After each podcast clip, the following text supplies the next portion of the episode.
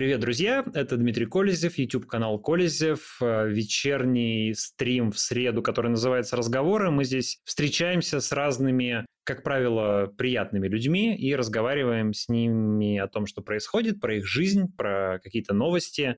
И сегодня говорим с моим коллегой, журналистом Василием Полонским. Вася, привет! Да, привет большое, я всех приветствую, приветствую всех зрителей такой у меня к тебе, ну, наверное, самый первый вопрос, уже его и в чате задают, у нас уже и стрим так заглавлен, журналист, который остался в России. И я посмотрел то, что вы делаете видеоролики, которые вы делаете интервью на YouTube-канале «Но». Кстати, подписывайтесь, кто не подписан. И, ну, вот вы там спрашиваете людей, типа, почему остался в России? И, естественно, у меня к тебе такой же вопрос почему ты остался в России, был ли у тебя какой-то выбор оставаться или не оставаться, как ты для себя этот вопрос решал? Слушай, это такая многоставная штука. А, хочется начать, я думаю, с того, что я сам до конца уже не понимаю, зачем я остаюсь в этой стране и зачем я остаюсь с этими людьми. Но, с другой стороны, понимаешь, всплывают какие-то новые-новые истории. Ты съездил туда, съездил сюда, съездил в один город, в другой поговорил с людьми думаешь, а вообще кто это все поддерживает? Где они? Где вы? Я как бы всю свою журналистскую карьеру пытался вырваться из какого-либо пузыря. Я был в разных пузырях, и левом пузыре, и либеральном пузыре, и даже центристском пузыре я когда-то центристов называл тех людей, которые поддерживают все в России, поддерживают Путина, как нам показывает сейчас, что люди, которые находятся посередине, они являются самой большой армии, за которую, мне кажется, борются те, кто за СВО, и те, кто против. Но если серьезно об этом говорить, то, мне кажется, первое, почему я остался, это была такая, может быть, для кого-то неприятно сейчас прозвучит эта история, но когда все уехали, мне показалось, что мы все немножко поспешили. Что мне показалось, что еще пару месяцев уж точно – а, может быть, недель. Э, для кого-то это месяц, для кого недели. Мы точно могли бы еще все тут как следует поработать. И это разговор про тех журналистов, кто, да, там в начале марта, 1, 2, 3 марта еще оставались в Москве. А, и там 10 марта, и 15. То есть мне кажется, что до лета еще была возможность поработать, а дальше, мне кажется, уже нужно было смотреть по обстоятельствам, которые бы нас окружали. И мне кажется, если бы все бы остались, то, может быть, это и правда на что-то повлияло. Понятное дело, что сейчас уже говорить об этом абсолютно бессмысленно, потому что мы видим и законы, и уголовные статьи, и уголовные дела Яшина, Кармурзы, Эвана Гершковича. Вообще, мне кажется, после задержания Эвана Гершковича сложно говорить, что кто-то тут э, должен был остаться. Но вот если возвращаться в начало 2022 года, то я абсолютно в этом уверен тогда, что нужно было всем еще оставаться и пытаться что-то сделать каким-то, может быть, не самым большим составом. Я никогда никого не заставляю проявлять какую-то невероятную храбрость, там, э, перешагивать через свои нервы, через свою, через свою психику, но мне кажется, все равно были из этих людей, которые уехали, те, кто мог бы остаться. А, это первое, потому что я как бы не понял, а куда все побежали, почему я должен бежать это не какой-то страшный коммунистический или фашистский режим, а я такой белогвардеец. Да нет, слушайте, они меня не напугали и не напугают вряд ли. А, второе, самое главное, что я могу пока продолжать работать. Да, мне приходится подбирать слова. Да, а, если я где-то в интервью говорю слово «война», называя то, что сейчас происходит войной, мне приходится это запикивать. А, когда я это публикую отсюда из России. А, мне нравится называть мобилизацию частичной. В этом есть свой какой-то, мне кажется, в этом какой-то юмор есть. Но, в общем, подборка слов мешает. И, а, в общем, я понимаю людей, которые даже предъявляют мне и моим коллегам, которые остались тут, а вы там слова подбираете, а мы тут говорим как есть. И правда, с этим сложно спорить. Мы, правда, подбираем слова. И, правда, каждый раз после какого-либо эфира происходит разговор э, с кем-то из своих коллег или с моей супругой или с моей мамой, а зачем я вообще все это наговорил в эфире. Но главное обстоятельство, что я могу отсюда говорить. И мое слово в реальности весомей, чем слова людей, которые заговорят из-за границы если говорить про Россию. Не про Украину, а про Россию. Просто потому, что я это вижу. А журналист, он как Чукча, то, что видит, то поет. Не хотел оскорбить ни в коем случае Чукчей. Это старый такой э, советский, российский анекдот. Ну вот. Но в любом случае, э, нахождение тут позволяет тебе, как журналистам, быть чистым, потому что, я думаю, каждому это знакомо после выхода своей статьи, после выхода своего видеосюжета или после того, как ты дал интервью, ты думаешь, ага, а все ли я правильно сказал, а нигде ли я не оговорился и не совершил ошибку? И мне кажется, что отсюда как бы у меня этих чувств намного меньше, потому что я говорю то, что я вижу своими глазами. И мне в этом смысле проще. И последний, я думаю, третий пункт, и он тоже главный, я их не выделял бы, да, там 1, 2, 3 по местам. Это новая газета. Я сюда устроился работать, да, там 10 марта, я уже тут работал, через неделю э, она перестала выходить, и мы вышли там на очень долгий перерыв, но она заработала, она работает.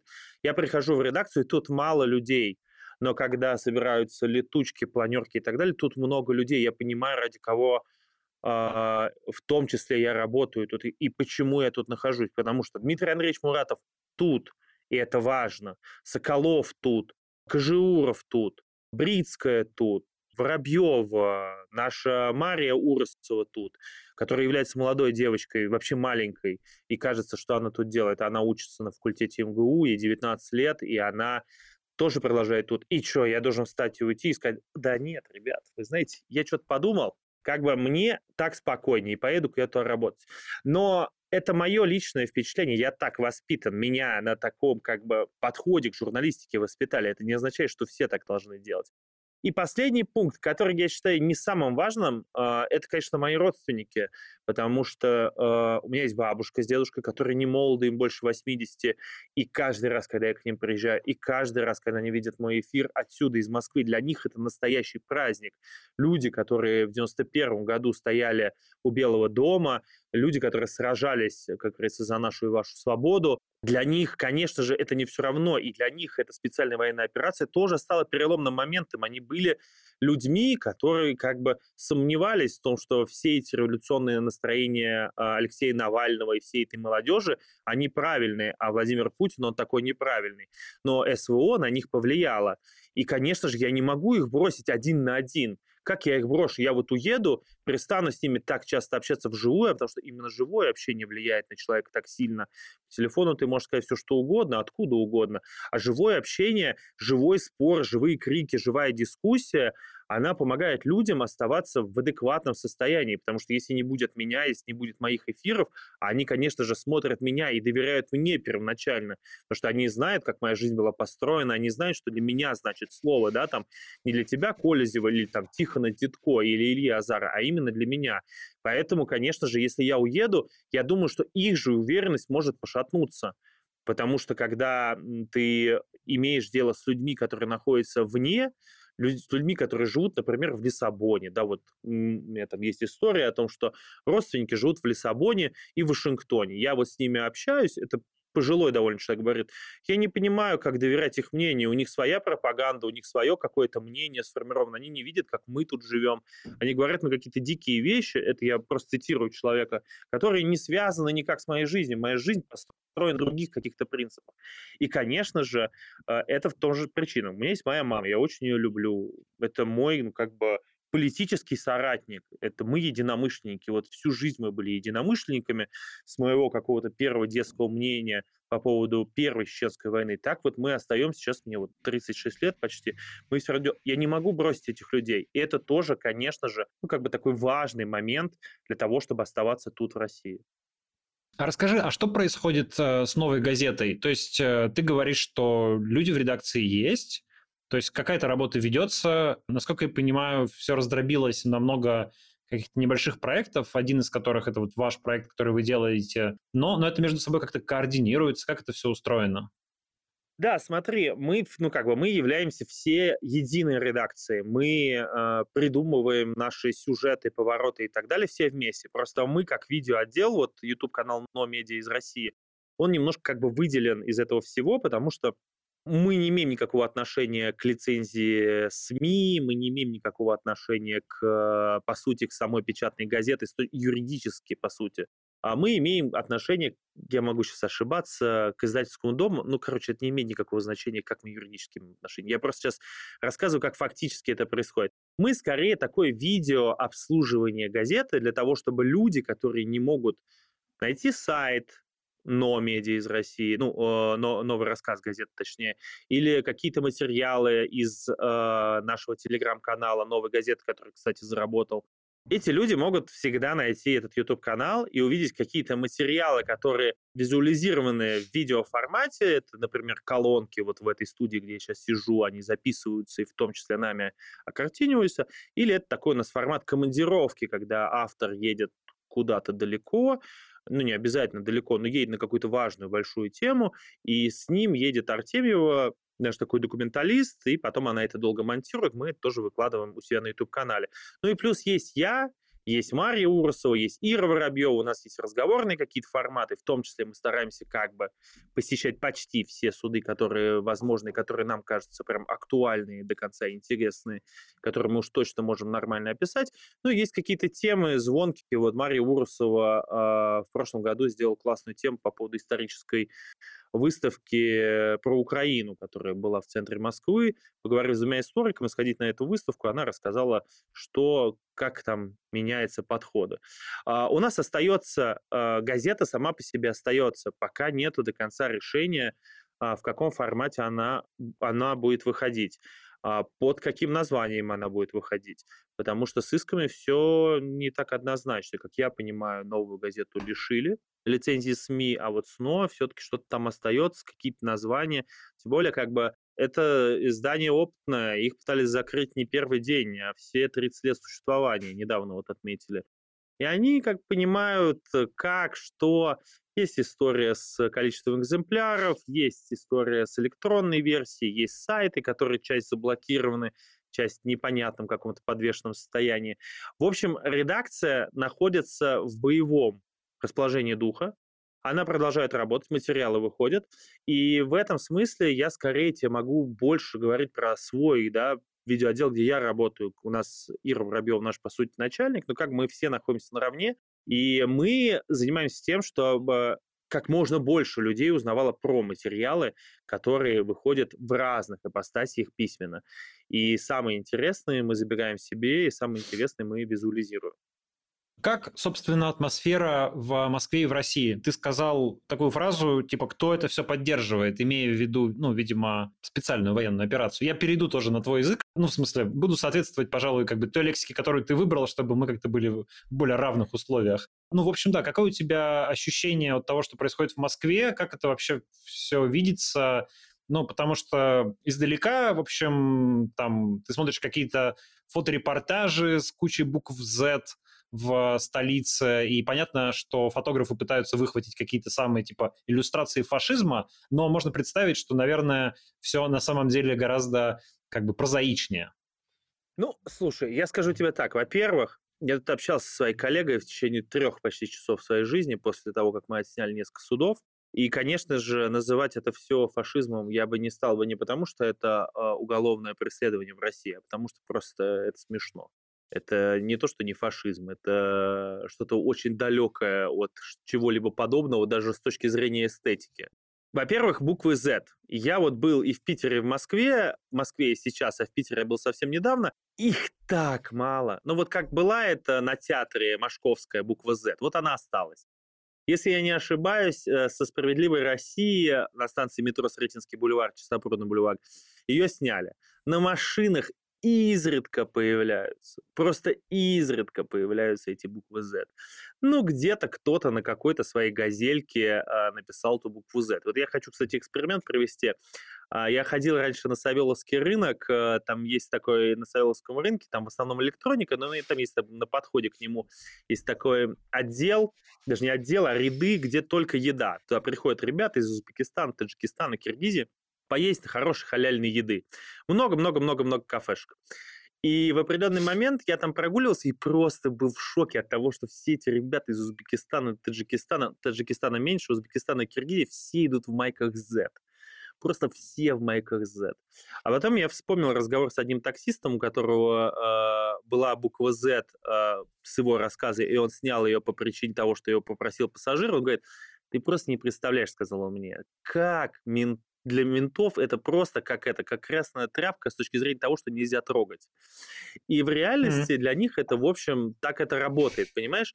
Нету никакой этой... Она есть в, э, в клипах э, того самого шамана, она есть э, на, в Лужниках, когда там происходит очередной путинг, но вот так на улице ее нет. Ну вот сегодня, да, я видел какого-то человека на самокате, который весь был разукрашен как э, клоун э, этими буквами Z, V за Россию и так далее, но это но это не выглядит по-настоящему. Вот как бы я всегда любил эстетику Че Гевары.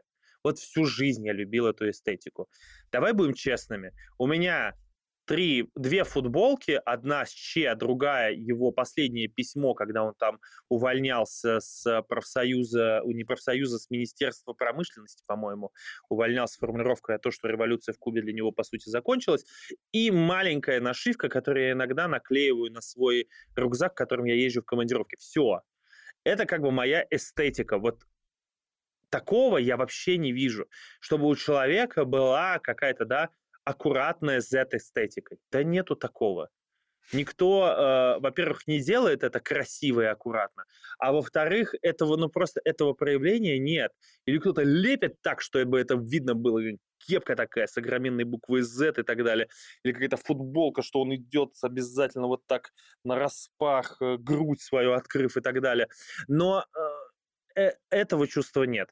А, чувство а, полного отвращения ощущаю не только я по той причине, что то, что происходит а, сейчас в Украине, происходит от моего имени, от имени э, многих людей, которые по глупости своей жизни когда-либо э, ставили галочку на одном из бюллетеней. Э, почему я так считаю? Потому что ровно в тот момент, э, когда ты получаешь паспорт, ты подписываешь договор э, с государством, а ровно в тот момент, когда ты участвуешь в выборах, ты его заверяешь. Это моя личная мысль. Я на юриста а, закончил. Э, юридическая наука ничего об этом не говорит, но вот мое ощущение такое. И я, к сожалению, в своей жизни пару раз галочки ставил. Поэтому все, что происходит, происходит в том числе от моего имени. И жить с этим абсолютно тошно. Но где-то месяц назад я себя поймал на мысли о том, что и я привык.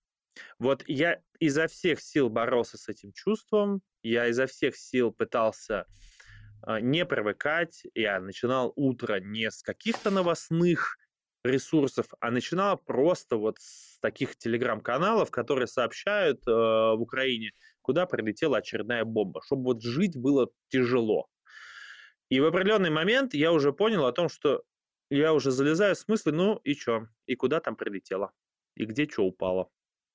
И это, это ужасно, это плохо, но вот такие общения, вот поездки э, вовне даже своего какого-то района, потому что, ну, дом, работа, жизнь в реальности. Нету никаких вечеринок, посиделок и так далее. Максимум в парк пройти очередные 10 тысяч шагов, чтобы просто себя бодрее чувствовать или в зал сходить. Это вот э, все такое как бы активное разнообразие даже в кафе, какие-то рестораны вообще не ходятся, это очень сложно дается и так далее.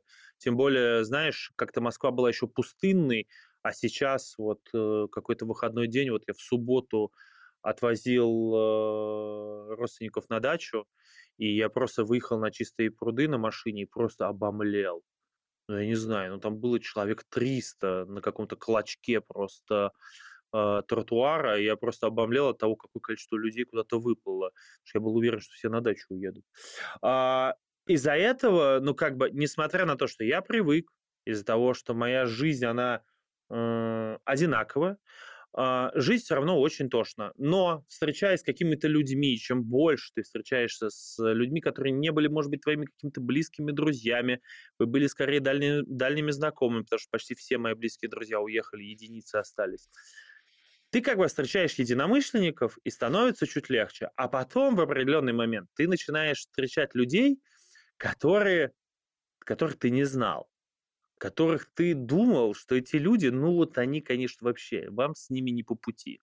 А эти люди вдруг тоже неожиданно все выступают против так называемой специальной военной операции. И выступают, знаешь, там, есть люди, которые выступают в России, я таких встречал, и в том числе среди журналистов, которые выступают не против СВО, а они выступают против того, как его ведут СВО качество этого СВО. Их вот таких людей очень много. Они как бы такие критики, такие вот они в, могут работать в независимых или а независимых СМИ, и им все-таки, да ну вот, о, вот Петя, он, конечно, молодец. А в реальности потом, когда с этим человеком разговариваешь, узнаешь, что этот человек просто, оказывается, ему не нравится, как это делается, оказывается, просто все развалили. Такой вот Стрелков Гиркин такая позиция, аля. Но mm-hmm. э, и таких людей не очень много. Но вот правда, удивлений, которые я ощутил, и даже, может быть, не сам увидев этих людей, а кто-то из моих друзей, моих знакомых людей, и с ними общался. Это правда шокирует. Это правда шокирует. И удивительно, что большое количество какого-то такого народа, который выступает против СВО, они может быть, и поддерживают Путина. И, правда, в их голове абсолютная каша, и они там могут сказать, типа, ну, слушай, ну, англосаксы всегда не любили Россию. Там, ну, что, ну, короче, какой-то вот этот бред, какой-то вот какой-то эфемерный мир, созданный между учебником истории, первым, вторым каналом и с э, журналом «Совершенно секретно». Ну вот, но даже эти люди, которые так считают, все равно считают, что СВО, война и все подобное, что это просто плохо. Это не должно быть и не должно быть так.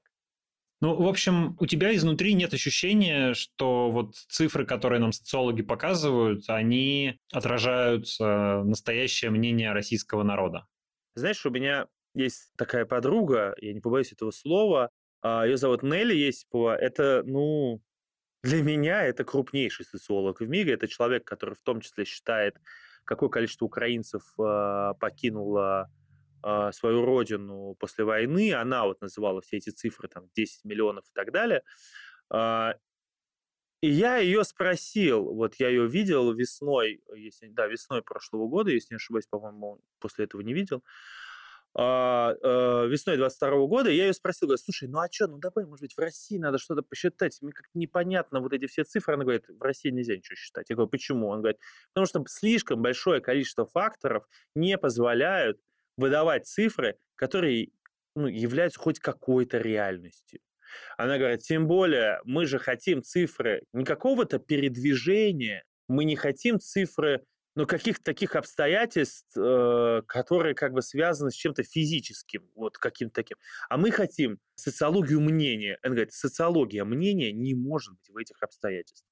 Все. Для, после этого я уважаю очень Левада-центр, который признан в России агентом и даже, сейчас ты очень сильно удивишься, я знаю очень хороших специалистов СЦИОМа, которые, правда, делали очень крутые исследования, не связанные с политикой, но доверять ни одним, ни другим и анализировать, главное, эти цифры, ну, с моей точки зрения, нельзя и невозможно, просто доверяя человеку, который я считаю лучшим социологом в мире.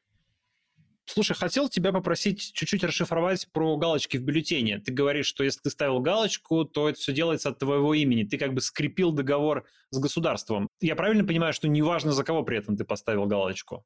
Да, с моей точки зрения нет, потому что э, я вот, например, как бы мне не прельщали все умные голосования, которые я вот сейчас делаю, там сюжет один, я вот никак не мог разобраться, запрещено умное голосование в России или нет.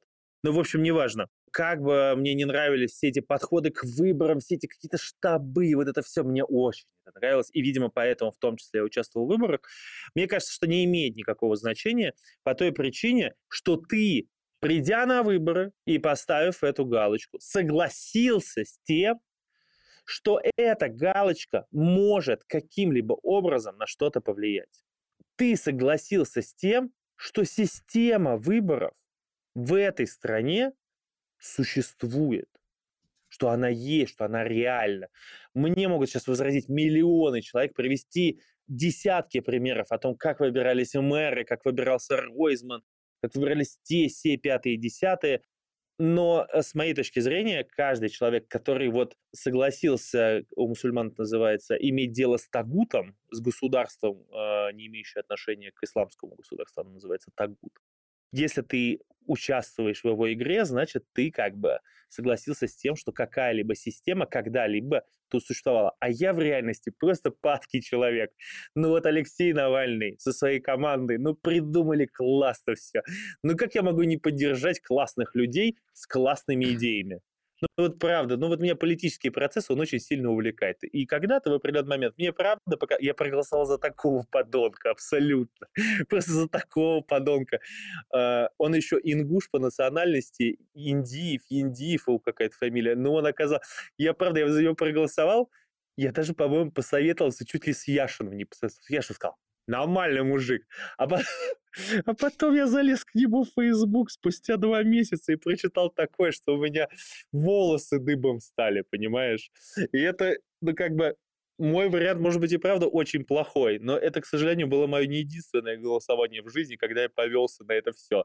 А, и проблема была в, в том, моя в том числе, что я правда поверил Алексею и его команде, и я правда считаю, что, может быть, если бы все пришли, это как бы на что-то повлияло бы, а, но в реальности нужно было понимать, что правила игры все равно как бы мы играем в шахматы с людьми, которые забрали и белые, и черные фигуры, и доску, а мы сидим просто на часы нажимаем. Ну вот. А, по этой причине э, мне кажется, что конечно же, соглашаясь э, с тем, что в системе есть система, ты становишься, ну, как бы участником этого всего понял твою мысль. Ты заговорил про э, Алексея Навального и про его команду. Я как раз хотел спросить немножко попозже, но раз уж речь зашла, вот скажи, как ты э, сейчас из России смотришь на то, что делает ФБК? Потому что по поводу этого большие споры, да, насколько им как бы удается быть актуальными, интересными в отсутствие Алексея Навального, насколько там правильно, неправильно они себя ведут, теряют они или не теряют свою э, базу поддержки. Вот э, твое мнение как журналиста, не знаю, как россиянина, человека, остающегося в России, для тебя ФБК это по-прежнему сила, которой ты ну, готов доверять или нет? Ох, какой сложный вопрос. Смотри, я начну издалека, буду витиевато. Во-первых, я считаю, что никто в России не делает интереснее расследования, чем их делает ФБК задал эту как бы нить расследований им журналист, который не имел отношения никогда к ФБК и работал вообще на другое издание. И первое расследование, которое они сделали, большое, крупное про Чайк, сделал вообще другой человек. Я не буду называть его, если захотите, сможете сами прогуглить. Он один из лучших вообще в формате репортажей. Они научились это делать, они делают это очень классно. Но и тут со мной я приму этот спор э, и приму этот аргумент от любого сотрудника э, Фонда борьбы с коррупцией, который является экстремистской в России и запрещенной вообще, что мне кажется, что когда присутствовал Алексей, когда он был с ними плечо к плечом, это было чуть по-другому, потому что, во-первых, и команда их была целее, потому что мы сейчас видим, что Люба Соболь находится как бы отдельно, Певчих, Албуров, Волков, Шевединов, Низовцев, Ярмаш – это другая какая-то команда. Ну, Волков вообще сейчас непонятно где и непонятно что, что тоже является абсолютно ужасной новостью для них всех, а, с моей точки зрения. Но мне кажется, что просто была совершена огроменная ошибка. И эта ошибка даже не столько с подписанием Леонидом Волковым того самого письма в поддержку Авина и Фридмана, а, конечно же, то самое расследование, связанное с Алексеем Алексеевичем Венедиктовым. Конечно же, можно мне тоже сказать, да ты на него работаешь, да ты от него зарплату получаешь. Ну, как бы, друзья мои, посмотрите другие мои интервью, узнаете, какие зарплаты мы там получаем. Дело не в этом. Я, у меня к Алексею Алексеевичу много вопросов. Вот, кстати, завтра я, скорее всего, смогу парочку к нему задать. Когда-нибудь хочу с ним отдельно свое интервью записать по своим вопросам к нему. Но мне кажется, что для журналистского сообщества Алексей Венедиктов – это очень большая фигура. И медиа – это очень большая фигура. Очень важно для российского медиапространства. Не только для нас, журналистов, но и для слушателей. И засунуть Венедиктова в одно расследование с Тиграном, с Маргаритой, с кем-то там еще, с какими-то неприятными людьми, я не помню, кто там был еще. Ну, как бы, да, он, может быть, с ними общался, да, он, может быть, с ними, с ними дружил, но он никогда за всю свою карьеру не позволил себе так зашквариться. Никогда. Да, мне скажут, это электронное голосование. Друзья мои, мы все, и я с вами в одном ряду, очень недовольны этим электронным голосованием. Это просто какой-то мрак. Это зачем это было делать? Зачем это было предлагать? Но никто из нас в реальности, я специально сел и пересмотрел все эти статьи, все эти эфиры, доказательств того, что было что-либо сфабриковано, нет. Пока у нас доказательств того, что это просто часть системы, которую Алексей Алексеевич с удовольствием выстроил, и эта часть системы играет на стороне системы. Потрясающе. Это мы...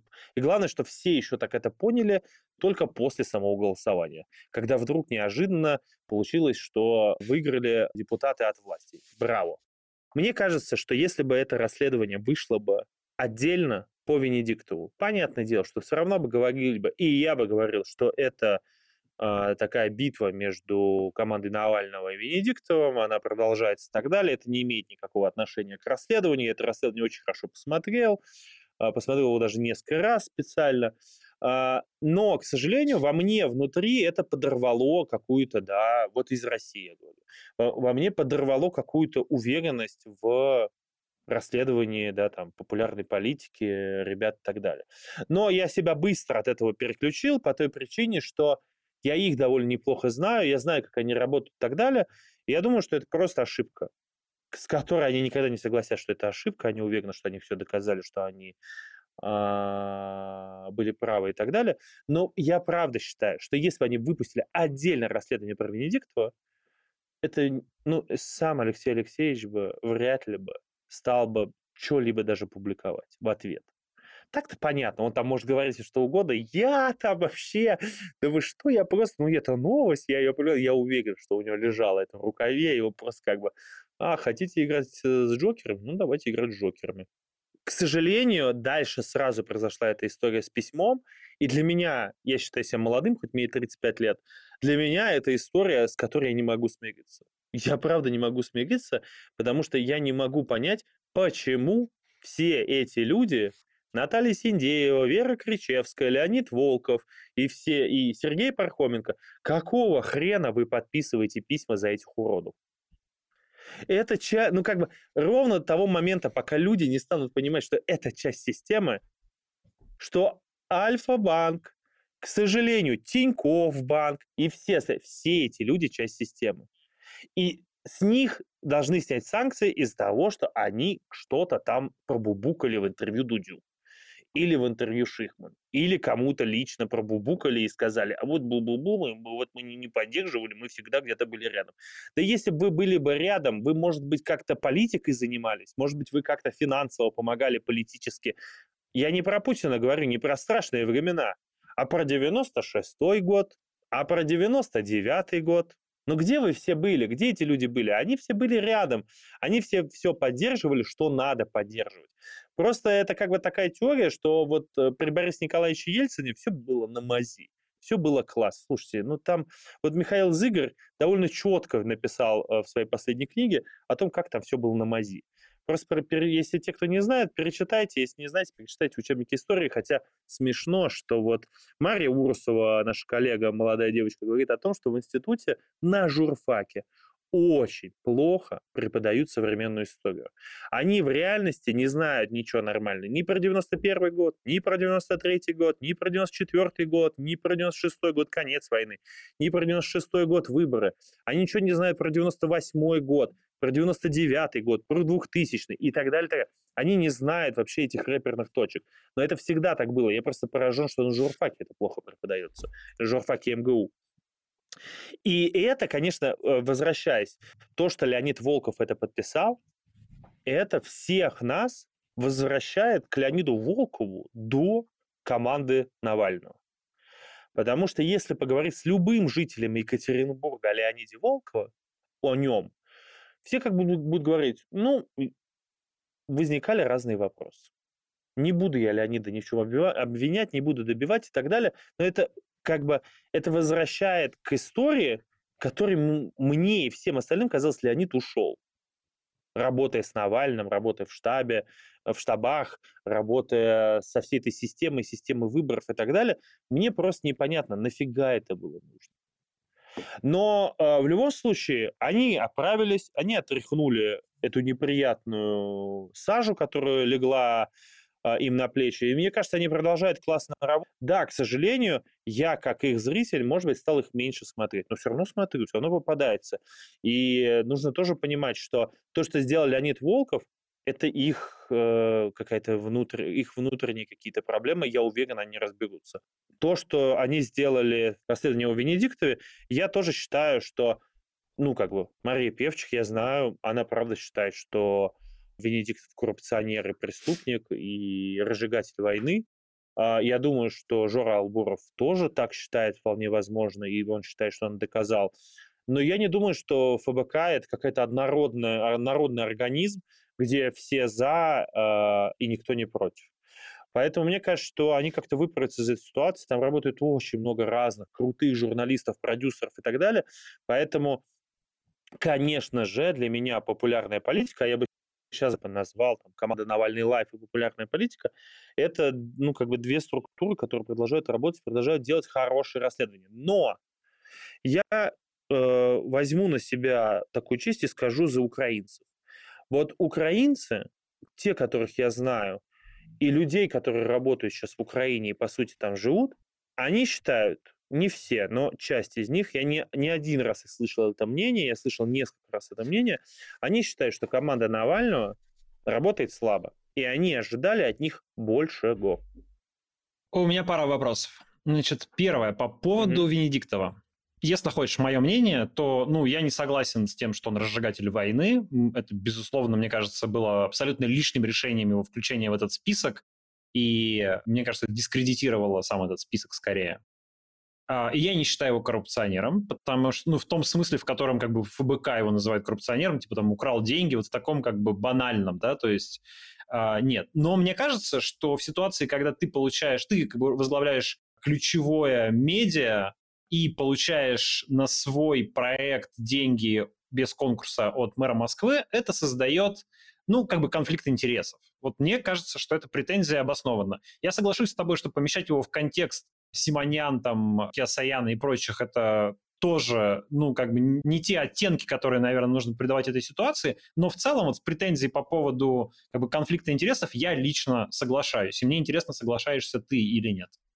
Я не соглашаюсь по той причине, что, во-первых, это был другой мир, мир выживания, и если кто-то забыл, «Эхо Москвы» с момента того самого а, конфликта, когда чуть а, радиостанцию не увели Главное условие его озвучил Венедиктов. Главное единственное условие, которое было для существования радиостанции, чтобы радиостанция окупалась. Плюс у Венедиктова был его журнал «Дилетант».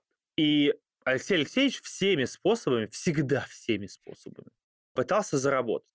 Я работал на телеканале «Дождь». И у телеканала «Дождь» тоже было много разных проектов. За одни из этих проектов его признали иностранным агентом, за другие из его проектов, господи, телеканал «Дождь» тогда не досталось. Думаю, что когда-нибудь, может быть, достанется и так далее. Телеканал RTVI что-то никто не тронул. В этом расследовании два слова о телеканале RTVI. О людях, которые там работали тогда.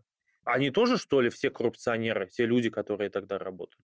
Мне непонятен подход. Но, с другой стороны, я, я думаю, что это скажут о том, что они не были там генеральными директорами и так далее. Разные Э, российские независимые СМИ имели с большими государственными и полугосударственными структурами разные контракты.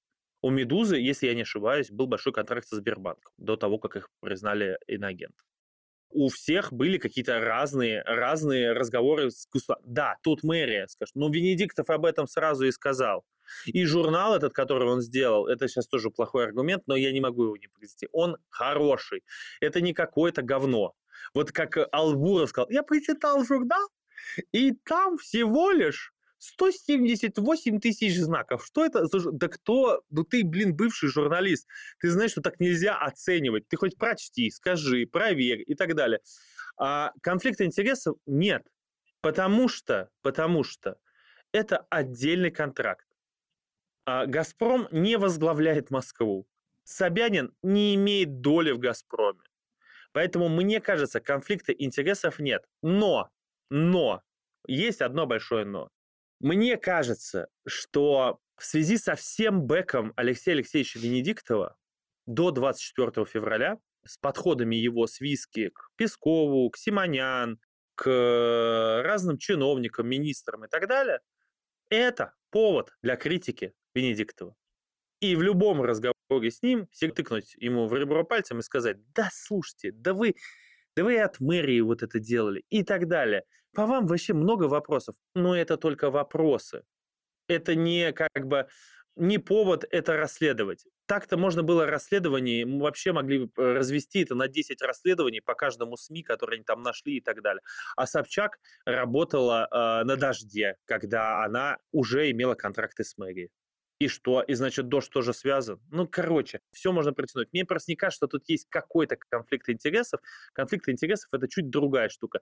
Мне кажется, что э, Алексей Алексеевич э, в этом смысле чист насколько это возможно быть чистым, когда ты генеральный э, директор самой большой радиостанции в Москве.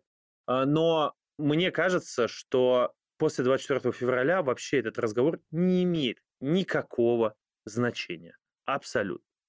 Окей, мысль понятна. Не совсем согласен, но понятно. А, второй вопрос про Леонида Волкова. А что за вопросы к Волкову в Екатеринбурге? Я просто из Екатеринбурга, и я таких вопросов не имею. Я наблюдал Волкова во время его карьеры в Екатеринбурге, и до истории с Авином это был человек, которого я приводил в пример как политик, я не могу его упрекнуть в чем-то. То есть э, я ни разу не видел ситуации, в которой бы я как бы сомневался в его порядочности. То есть он может там кому-то не нравиться, он может казаться слишком там каким-то, я не знаю, там прагматичным, технологичным, там еще каким-то, еще каким-то, но вот э, в плане как добросовестности и чистоплотности у меня к Лене никогда вопросов не было. Расскажи, что за вопросы в Екатеринбурге. Нет, по поводу добросовестности и чистоплотности нет. Я просто еще раз говорю, что Леонид Волков вот сейчас, после 24 февраля, создал абсолютно как бы, ну, к его моделям, тому, как он поступал с журналистами, поступал с другими людьми, как он себя вел, как он ставил себя, каким он человеком был, как о нем нелестно говорили разные мои коллеги и разные люди, которые имели с ним дело, это все сошло на нет. Леонид Волков э, стал человеком, который борется против э, всего, что происходит в России, всего, что происходит в Украине, и как бы все как будто бы стерлось. Но все это всплыло ровно в тот момент, когда создалось ощущение, что э, Леонид Волков договорился за спиной всех и подписал какое-то письмо. Понимаешь, о чем я? Претензия к Волкову понятна, и я согласен, что ситуация с письмом плохая. То есть я правильно тебя понял, что речь про какие-то, ну, скорее, личные, что ли, качества Волкова, его тональность в общении с журналистами, с другими людьми, еще с кем-то? Ну, за Леонидом Волковым ходила такая как бы присказка, что Леонид Волков неприятный человек. Всегда.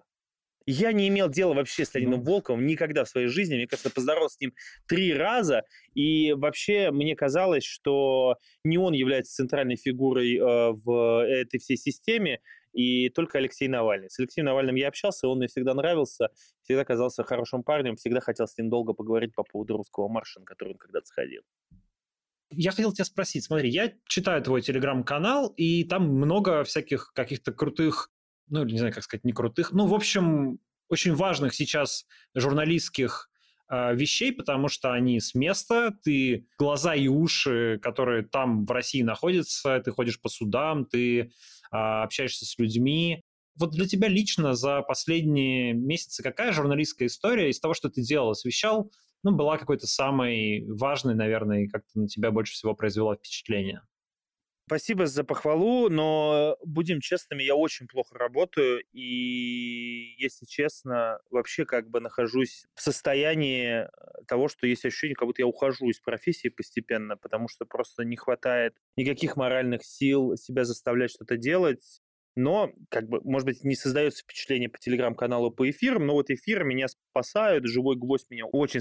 Интервью, которое мы сделаем здесь, они меня тоже спасают, потому что это Нельзя сказать, что это легче работа. Она скорее проще, для меня она проще, потому что я говорю с людьми, которые хотят давать ответы. Говорю с людьми, которые как бы готовы давать эти ответы и нести ответственность за это. Вот такая полевая журналистика, она не предусматривает разговора с людьми, которые хотят давать эти ответы и которые готовы нести за, ответственность за те ответы, из которых я из них вытяну, добьюсь того, чтобы они мне что-то сказали и так далее. Это раз. Два. Какая история? Слушай, э, для меня самая важная история, которая есть Сейчас, к сожалению, а я бы не хотел бы, что это так, это все уголовные дела, которые в основном я веду. У меня и так очень много друзей, знакомых моих э, сидит или отсидели уже в России, а сейчас просто как бы идет ну, по нарастающей. Во-первых, конечно, это дело Ильи Яшина, с которым мы еще знакомы по юности, в общем, должны были драться по разные стороны а, политического фронта в прямом смысле этого слова, потому что я участвовал в такой акции НБП рядом с Пушкинской площадью, а он со своими яблочниками туда пришел, чтобы нам рассказать о том, как мы неправы. Ну и тем более с Яшином мы знакомы. Яшину я помогал как обычный человек, и мы с ним общались как журналисты, и у нас очень хорошие отношения всегда были, и спорили мы. Ну и, в общем, как бы, хороший он парень. Но он как бы бодро держится. А когда я вижу, например, э, Володю Курмурзу, э, его отца и самого Володю, я знаю с самого своего детства, его папа научил меня играть вообще в бильярд, и близкие мне довольно люди, и там первого числа я сидел в редакции телеканала «Дождь», и вдруг рядом со мной справа плюхается тело, я смотрю, а это Володя Куровых, я говорю, ты что тут делаешь? Просто собирай манатки и вали отсюда. А сейчас ему дают вот этот просто нереальный срок, и я понимаю, что он был готов на это все пойти, потому что он считал, что это его долг, он не мог ничего бросить, он не мог не бросить ни людей, ни страну, ни журналистов, которые на тот момент еще оставались в России и так далее, и так далее. И, ну, конечно же, Ваня Гершкович, мы не были с Ваней какие-то, да, супер друзья, но мы товарищи.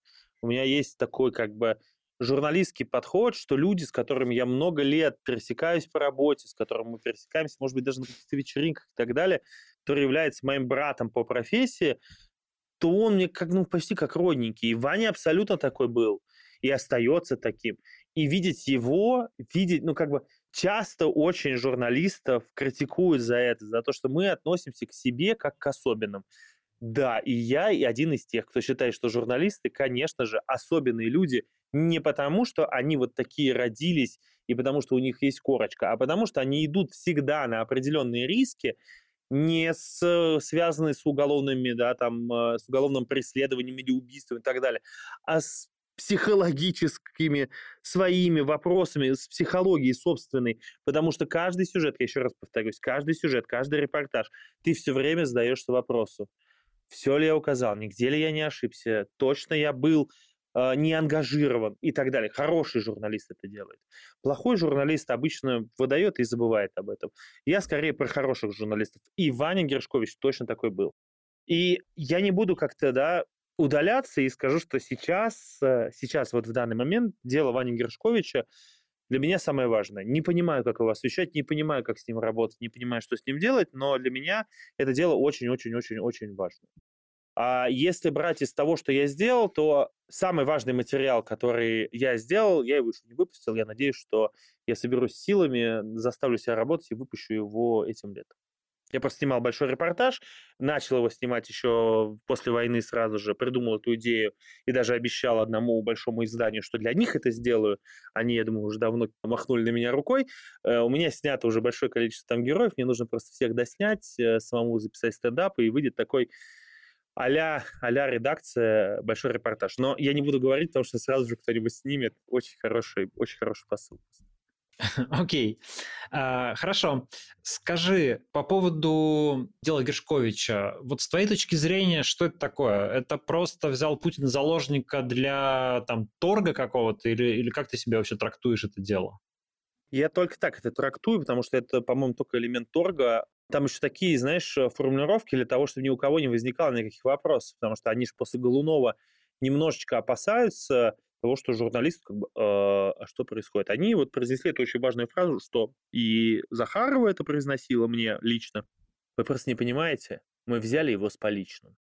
Когда мне вообще что-либо такое произносится, я говорю, ну все, спасибо, до свидания, удачи и так далее ну, с поличным, это, ну, я не знаю, это жаргон каких-то бундюганов или ментов из 70-х, э, 80-х годов. Это не доказательство. Вы взяли человека с поличным, это не доказательство. У вас дальше еще выстроена целая юридическая система, которая должна доказать. С поличным это ничто. Вы даже если вы видео сняли и сфотографировали, это все равно еще ничто, вам нужно доказать. Это все в суде. Ну, короче, Поэтому, конечно же, Эван 100% обменный фонд. Сейчас станет ясно, насколько нужно менять Эвана им или нет, и насколько сами американцы в этом заинтересованы. Я просто напомню, что проблема любого человека гражданина Соединенных Штатов Америки, который взят в плен в любой части мира, заключается в том, что насколько активно себя ведет его семья, его близкие и так далее. Табить тоже надо. Но это для нас с вами, это Эван Гершкович, журналист, а для них это кто-то, где-то какой-то непонятный корреспондент. И сколько угодно мне могут американцы, американские мои друзья говорить, ты что? Э, United States of America. Это за каждого гражданина мы будем сражаться до конца. Ну, короче, друзья мои, я знаю много очень примеров, когда все наоборот, когда родственникам человек, который был э, захвачен в плен в другой стране, угрожали уголовными делами ФБР за то, что эти люди хотели сами заплатить в обменный фонд деньгами.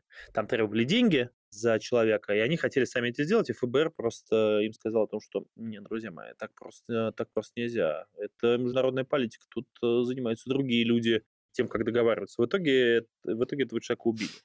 Ну, в общем, э, много, много разных неприятных историй, и, конечно же, я надеюсь, и молодцы ребята, и Петя Саур, и вообще много людей, которые этим занимаются, из-за границы, и Маша Бурзунова, и Оля Гладышева, которая тоже подруга Эвана Гершковича, журналист, который находится тут, в России, как и я, и я стараюсь, и Богдан Бакаленко. Ну, короче, много наших коллег по «Дождю», и не только по «Дождю», созданы. Подписывайтесь обязательно поддержку Эвана, различные инстаграмы, распространяйте, потому что любой репост, любой лайк, любому посту там за океаном очень сильно поможет. Вы не представляете, насколько это поможет, когда какой-нибудь Петя Саур или отец, или друг э, Эвана Гершковича придет туда, в Штаты, Госдепартамент напишет очередную кляузу, очередную бумажку или Wall Street Journal опубликует очередную статью и скажет, вот, посмотрите, 5 миллионов лайков.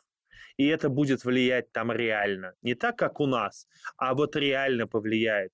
Что это большое количество людей заинтересованы в том, что Эван Гершкович был обменен на кого-либо, кто там есть в Штатах, а, как известно, эти списки уже создаются, но у нас же тут э, давно пополнялся этот список. Там есть Блум еще, если не ошибаюсь правильно. Я, кстати, а ты вот не помнишь, кем был этот Блум, который тоже сидит в нашей тюрьме? Нет, не помню. Я просто вот э, недавно просто слушал э, у суда посла Соединенных Штатов России, она произнесла его, и я понял, что я вообще забыл, надо будет как-то загуглить и проверить, кто он такой. Ну, в общем, да, конечно же, Эван Гершкович – это обменный фонд, и от этого очень грустно. Того, что э, они перешли на иностранных журналистов, и, ну, как бы для них же это еще полезно, ты понимаешь, да, что большинство наших иностранных коллег, которые там, знаешь, не лицо, не звезда CNN какая-нибудь, которая сюда иногда заезжает, а вот таких крутых журналистов вряд ли смогут сюда приехать. Вот теперь мы тут в России будем ждать, пока там, не знаю, Клариса Ворд там приедет. Но мы всегда ей очень рады.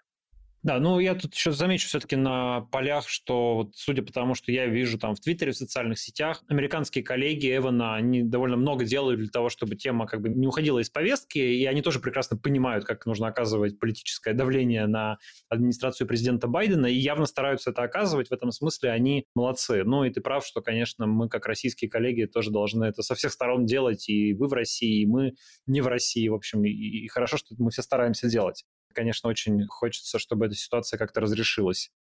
Скажи, еще такой вопрос. Ну, у тебя много друзей журналистов, насколько я понимаю, много коллег.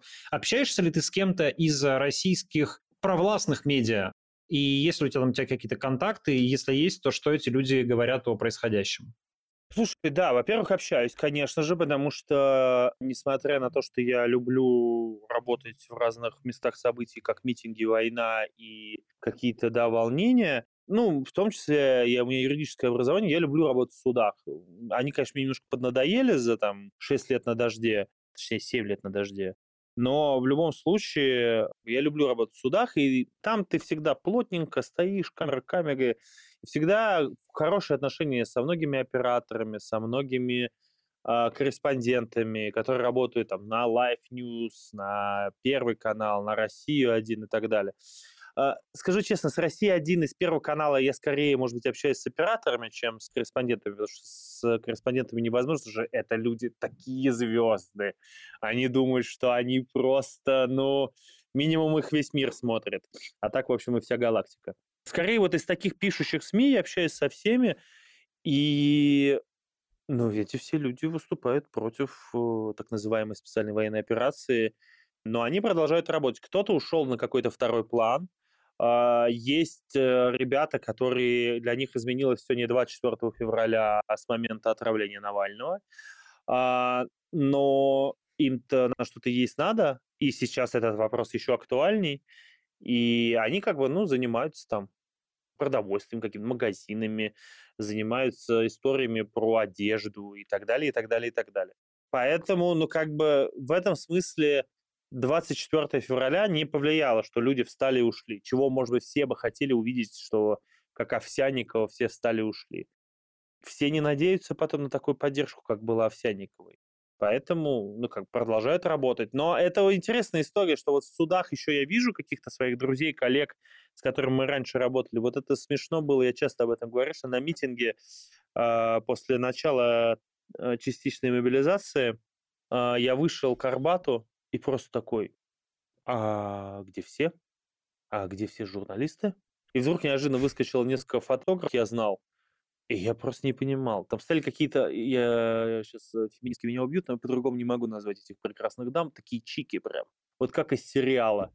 Какие губы у них были, они что-то там селфи делали и так далее. Я, в общем, не сразу понял, что это журналистки, если бы не увидел у них бейджи.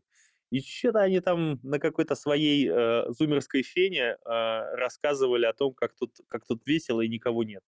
И меня это, правда, поразило. Но в судах я встречаю из агентств коллег, я встречаю вот ребят э, из э, таких, знаешь, супер-супер провластных ресурсов. Никогда бы не подумал, что могу пожать этим людям руки или поздороваться с ними. Но это неплохие люди, меня к ним не так много претензий, хотя я очень категоричен.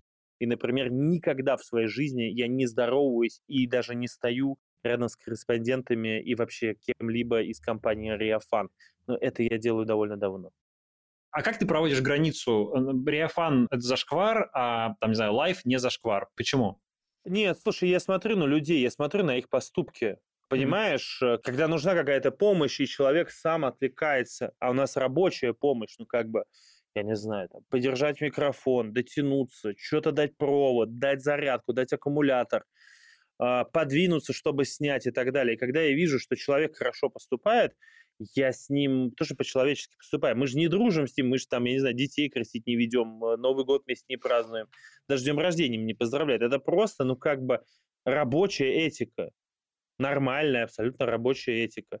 И эти люди в большинстве своем, а, вот, может быть, там вот один парень из э, Life News, который все это невероятно поддерживает, но он такой жутко-жутко ватный который никогда себя отвратительно не вел, вот он, может быть, единственный такой человек, которого бы я выделил бы из этого. Эти люди хотя бы пытаются оставаться журналистами. И главное, что я смотрю, ну, с агентскими так вообще вопросов никаких нет, потому что они отправляют просто новость в редакцию, а дальше, как она доходит до читателя, этим уже не они занимаются, а чаще всего какие-нибудь редакторы и так далее хотя они часто и пишут и бэк и так далее, но они очень сухо всегда пишут. Я знаю, как эти ребята работают. А что касается, вот, например, нескольких лайфньюсовцев или НТВшников, которые я знаю, но у меня к ним вообще никаких претензий. Люди вообще в стол работают. Потому что когда это делается громко и вот так высокопарно, то там появляются такие персонажи, как есть такая своя Мария Барзунова из э, телеканала НТВ, полная тезка нашей Борзуновой. Ну вот, ну и там есть разные такие девочки. У меня была такая, когда, а, помнишь, э, я не знаю, была такая история, был такой человек Иисус с именем Патриарших прудов. И его судили э, за выгул, что ли, собаки на Патриках, как-то не так он с Да, да, да, помним, помним. И я тогда стоял, мы стояли просто, мне кажется, часов 9 мы стояли у этого суда, не помню, что это за суд был, ну, в общем, не имеет значения. И там вот тоже подскочили э, лайфньюсовцы, и там оператор, которого я тысячу лет знаю, такой абсолютно отшибленный парень, он вообще не понимает, по где он работает, то на Донбассе, то в Москве. Ну вот. И с ним вот такая девочка э, подошла, и я с ней реально вот 9 часов я занимался тем, что я просто ее спрашивал, как? А я знаю просто, я ее видел много раз в разных сюжетах, она там бегала, за Львом Пономаревым бегала, который тоже иноагентом признан в России. Короче, э, за очень многими правозащитниками, за Каляпиным и так далее. Я слушаю, как тебе совести вообще хватает? Понимаешь, эти люди тебе в отцы годятся. Они сделали столько всего за свою жизнь, что даже если они против твоего государства, за которое ты, может быть, вполне возможно, не за бабки топишь, а вот реально топишь за свое государство, что эти люди для этого государства сделали больше, чем ты, возможно, вообще когда-либо сделаешь. И в реальности она ко мне подошла в конце всего, то есть она там отпрямилась про Иисуса, такая немножко шокированная, ничего не наговорив, кстати, плохого про него, что меня абсолютно удивило. И потом подошла ко мне и сказала, спасибо вам огромное. И в реальности потом я ее видел дважды, по-моему, она уволилась еще нафиг с этого Life News, и не знаю, где она. Не видела ее после этого. И она ко мне подходила еще пару раз и здоровалась со мной так, как будто, я не знаю, как будто я ей по головке немножко ударил, когда она родилась, и она смогла вздохнуть. Или почему-то по животику бьют, чтобы человек зашелся, или по попе, не знаю. Ну, короче, позволил ей сделать какой-то первый вздох в ее жизни, и она как бы посмотрела на эту жизнь другими глазами. И, ну, для меня это много чего значит. Это означает, что эти люди, может быть, они глупые, может быть, их какой-то кругозор не хватает и так далее. Я имею в виду уже таких пропагандистов прожженных.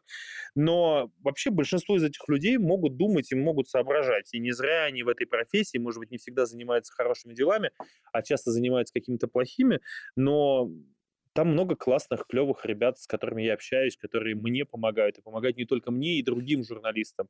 Знаешь, это Женька Фельман э, вот очень любил так, э, ну, типа, выдавать всем какие-то штампы, он там, а, ты с интерфакса, все понятно, ты гнида. Не буду с тобой разговаривать. Ну, не гнида, но, в общем, он очень часто воротил нос, и там а, Дима Швец тоже из медиазоны вообще отказывался мне иногда руку пожимать из-за того, что я пожал а, руку кому-то из ТАССа или из РИА Новостей или еще что-то. Ну, было у нас такое. Было много разных ситуаций. Сейчас, мне кажется, вообще все не имеет значения. И меня, правда, поражает, что многие из этих ребят, э, которые работают, что они не поддерживают это. И это очень круто, это очень хорошо. Слушай, а ты говоришь, что типа вот э, все не встали и не ушли, как э, Марина Овсянникова. А как ты думаешь, если бы встали и ушли, ну представим такую ситуацию, это бы что-то изменило или нет?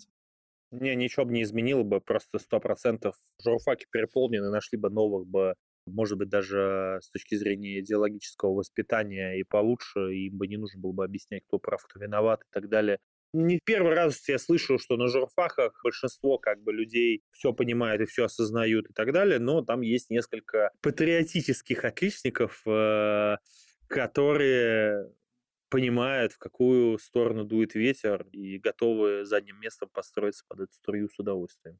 Это не влияет, слушай, это должны встать все. Ну вот должны встать все и уйти. И это создаст хоть какой-то кризис. Ну, а с другой стороны, зная, как работает вся эта система, ну, что они сделают? Ну, сделают одну радиостанцию, один телеканал, одну газету. И будет у нас э, радио «Правда», газета «Завтра» и телеканал «Сегодня». Ну, и будем жить, и, ну, и телеканал «Труд» какой-нибудь такой. Ну и все, будем жить просто в такой реальности. И будут говорить, вот мы опять переформатировались, все готово, все предатель, всех предателей избавились. Поэтому, мне кажется, это бы, ну, понимаешь, в формате, формате, о котором ты говоришь, изменило ли бы, мне кажется, это бы не поменяло бы ничего.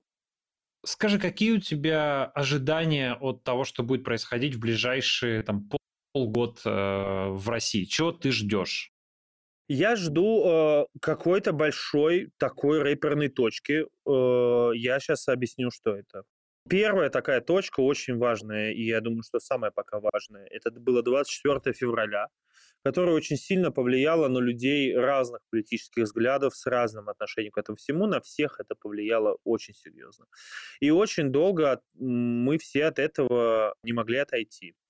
А вторая такая точка э, – это, конечно же, частичная мобилизация, которая по-разному повлияло на людей. Для людей, которые поддерживают это, может быть, был какой-то положительный стимул, и они что-то в этом увидели. Людей, которые относятся индифферентно к специальной военной операции, ко всему, что происходит в России, а для них скорее это был какой-то страх, а для людей, которые против, это ну, между страхом и яростью и непониманием, что делать дальше. Я жду третью такую точку. Я вижу, как ее, с моей точки зрения, пытаются создать искусственно или полуискусственно. Это взрывы этого так называемого блогера татарского, это какие-то попытки то тут диверсанты, то сюда диверсанты, то мы сорвали огроменные теракты и так далее, и так далее. А, но мне кажется, что мы все поймем, когда эта точка будет. Будет ли это точка контрнаступления ВСУ Украины? Будет ли это точка... Потому что я, например, не считаю, что ситуация с Херсоном и ситуация еще с некоторыми территориями, от которых российские войска а, как это, тактически отступили, как-либо серьезно влияло. То есть, может быть, там, в этой маленькой, как и наша оппозиционная, так и их маленькая Z-тусовка, а, это как-то было какое-то жуткое возмущение, но в реальности оно же никак не повлияло. Мы, ты видишь уголовные дела? Нет. После того, как эти люди высказались об этом. Поэтому оно ни на что не повлияло, нету никаких последствий. Ну, все помощи потом, может быть, кого-то удовлетворили очередными ракетными ударами какие-то правильные электростанции, как они считают, но, в общем, это не имеет никакого значения. Потому что это, я не считаю это рэперной точкой. Вот какая-то она будет следующая. Может быть, это будут переговоры, первые переговоры. Может быть, это приезд того же Си в Украину неожиданно. Знаешь, это может быть все, что угодно. Я жду этой точки. Я думаю, что это происшествие или это событие нам наконец-то откроет глаза на очень многое. Потому что, мне кажется, как и начало так называемой специальной военной операции, так и так называемая частичная мобилизация, нам открыли глаза на очень много, и мы очень многое стали понимать. Проблема только наша в том, что мы все еще пытаемся анализировать это и э, предполагать, что следующее событие будет таким, потому что если взглянуть в заголовки там, всех основных ведущих российских СМИ, независимых, то вот как случилась специальная военная операция, вот заголовки до сентября были посвящены только началу, началу, боевым действиям. Случилась частичная мобилизация. Вот все это время говорят о повторной мобилизации. Вот, вот она сейчас, вот она уже идет. Да, она не закончилась, друзья мои, все, закончили об этом разговор.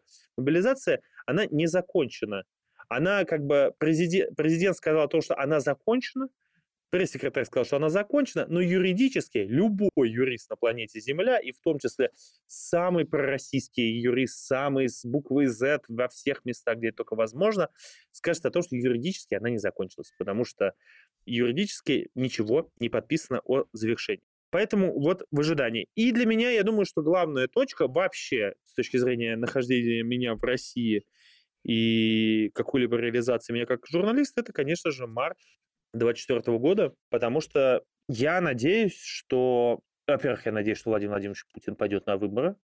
Я просто даже сейчас официально прошу его об этом. И я надеюсь, что у людей хотя бы это, ну, как бы это их смутит и поставит вопросы, потому что вот последние семь лет, сколько я ездил по России, сколько я бы не разговаривал, что в Крыму, что на Дальнем Востоке, что в Екатеринбурге, что на Кавказе. Сколько я не разговаривал с людьми, которые как бы находятся посередине, и им кажется, что Путин, он вот такой все-таки положительный персонаж, то эти люди говорили, ну, слушай, ну вот он сейчас еще один срок отработает после обнуления, ну, а дальше он уж точно уйдет. Ну, нет, ну, это уже невозможно. Ну, дальше он уж точно уйдет. Он уже свою службу отслужил. И мне кажется, это может вызвать определенные волнения, это может быть вызвать определенные вопросы с точки зрения выборов и так далее. Но э, для меня это просто такой важный момент выбора 2024 года. Я не жду от них э, победы нового кандидата, как ты понимаешь. Э, я жду от них э, каких-то политических иных процессов. Труженик из Чертанова спрашивает вас, Василий, в чате.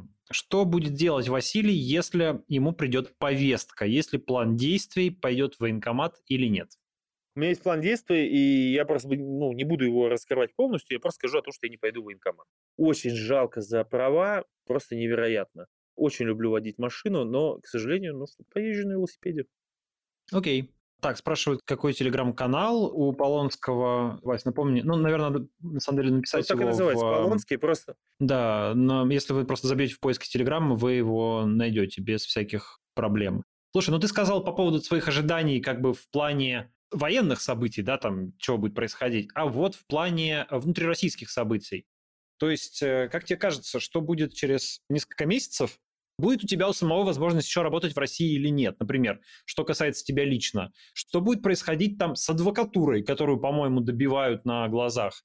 Что будет происходить с э, какой-то политической жизнью? Будет ли она вообще какая-то? Да? То есть к выборам обычно какое-то оживление происходит. Ну вот там, не знаю, Стрелковский клуб рассерженных патриотов появился, но как бы вроде э, времена суровые, не очень располагает политической дискуссии. Вот чего ты ждешь внутри России?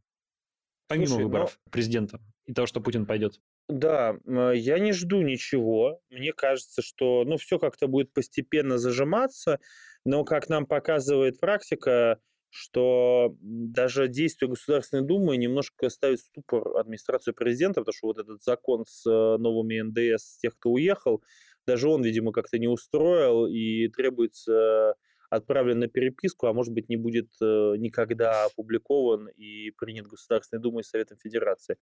Мне кажется, что изо всех сил сейчас происходит сражение с инакомыслием, но оно происходит как бы с ярким.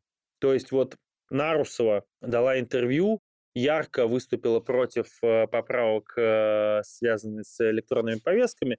Вот сейчас просят ее лишить голоса. Не знаю, как они собираются это делать, как звучит просто какой-то бред сумасшедшего. Но с каким-то ярким проявлением они будут сражаться, да.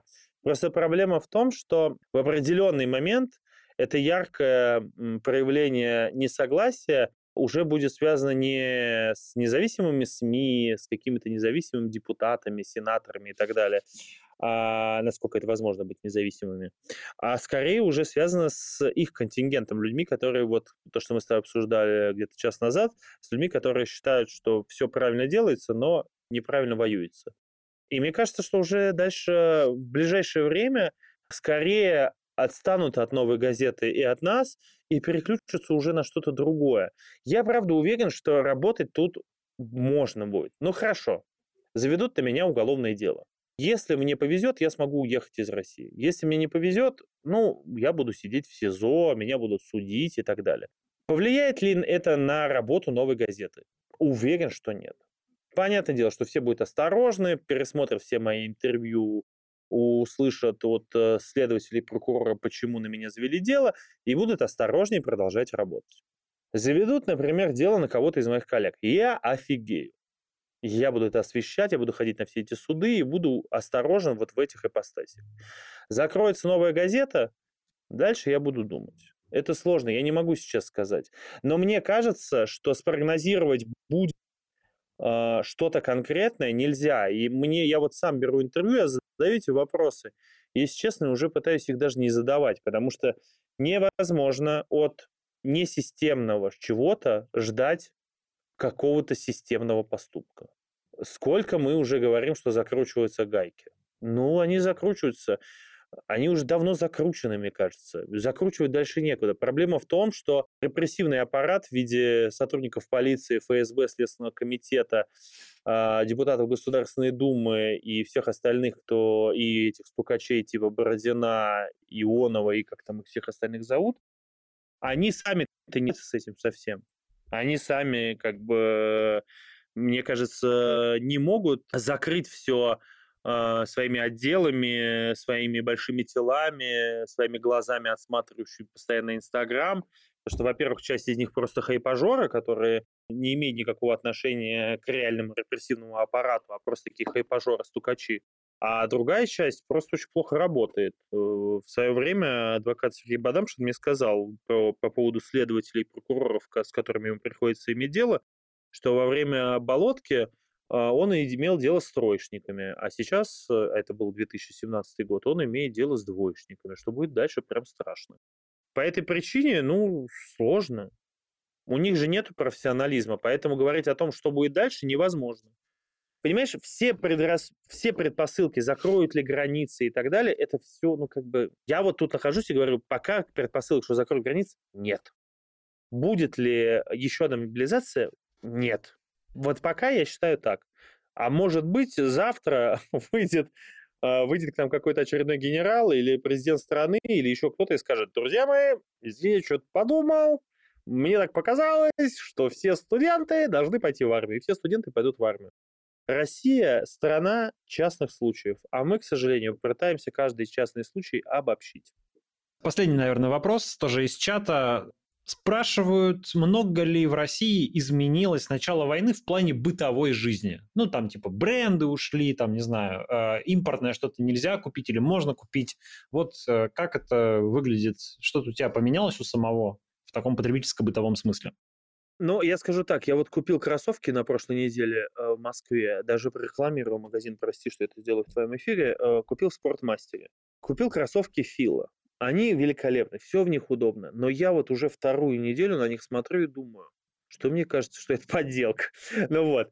А, в реальности ничего особо не поменялось. Курс немножко подрос, и поэтому, например, вот вчера, по-моему, журналист Жигулев об этом писал, что iPhone стал, например, сейчас в России дешевле, чем в Европе опять, потому что, по-моему, он как-то это высчитал, что в Германии, если я не ошибаюсь, iPhone 14 Pro Max э, на 256 гигабайт можно купить за 129 тысяч рублей, а в Москве можно купить его за 125. Но я посмотрел, в Москве можно купить за 115, поэтому я вообще хочу его расстроить. Мне кажется, что в этом смысле особо не изменилось. Ну, понятное дело, ну, слушай, это же разговоры о том, что уже, мы часто очень обсуждали, исчезли определенные бренды. Ну, ничего страшного. В этом в реальности ни для кого нет никаких проблем. Они там переименовались, как там, я не знаю, компания Resort стала просто Air. Вместо H&M появилась Gloria Jeans. Вот у меня тут сходили в этот Gloria Jeans, купили себе несколько кофт и каких-то футболок, чтобы просто проверить качество и так далее. Оказалось, все довольно неплохого качества. Ну, то есть, понимаешь, э, ну, да, теперь нету H&M, нету Коса, нету Зары, нет каких-то брендов, но мне кажется, что это для кого-то, ну, слишком для маленькой прослойки населения это вообще важно. Для меня это просто никогда не было важным, поэтому меня это особо не расстраивает ну, как бы отсутствие каких-то вещей или еды, которые я не могу купить, никаким образом не влияет на мою жизнь. Ну, стали ездить вокруг китайские машины. Ну, они, ну, пусть и ездят. Это в реальности ни на что не влияет. Ни на какую политическую ситуацию, экономическую ситуацию. Никак не влияет.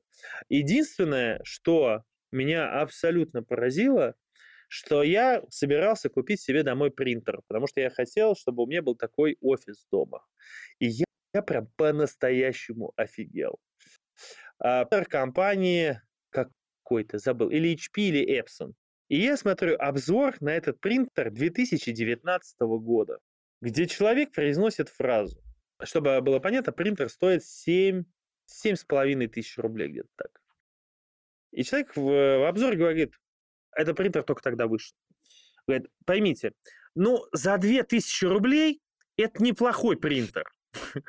Но именно за 2000 рублей я сижу и понимаю, что цена самая дешевая, которую я нашел в интернете, это 7000, там, 7200. И я такой, ой. ну, вот такие вещи встречаются. Но, понимаешь, такой вот как бы масс-маркет, как бы, ну, не знаю, мне кажется, в этом нет никакого ощущения. Мне кажется, сейчас лето круто покажет, э, что изменилось в России, потому что люди не поедут, конечно же, в большинстве своем отдыхать в Крым, потому что в части, как нам известно, полуострова Крым э, со стороны армянска окопы, а с другой части э, небезопасно.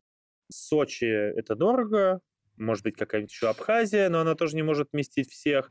Западный курорт – это тоже дороговато, поэтому мы сейчас увидим всех россиян в Москве, в Питере и так далее. Это будет интересно будет на это посмотреть, потому что это будут переполненные города, и я думаю, что это переполненные города не китайскими туристами с фотоаппаратами, а российскими туристами. А мы все знаем, что такое российский турист. Поэтому думаю, что в Москве летом будет очень-очень неспокойно. Мы разговаривали с э, Василием Полонским, российским журналистом, который остается в России и, мы надеемся, будет оставаться в России и продолжать там работать. Я благодарю всех, кто... Ну, Василия в первую очередь благодарю, и всех наших зрителей благодарю, Вась, и еще раз тебе спасибо за разговор. Спасибо огромное. Пока.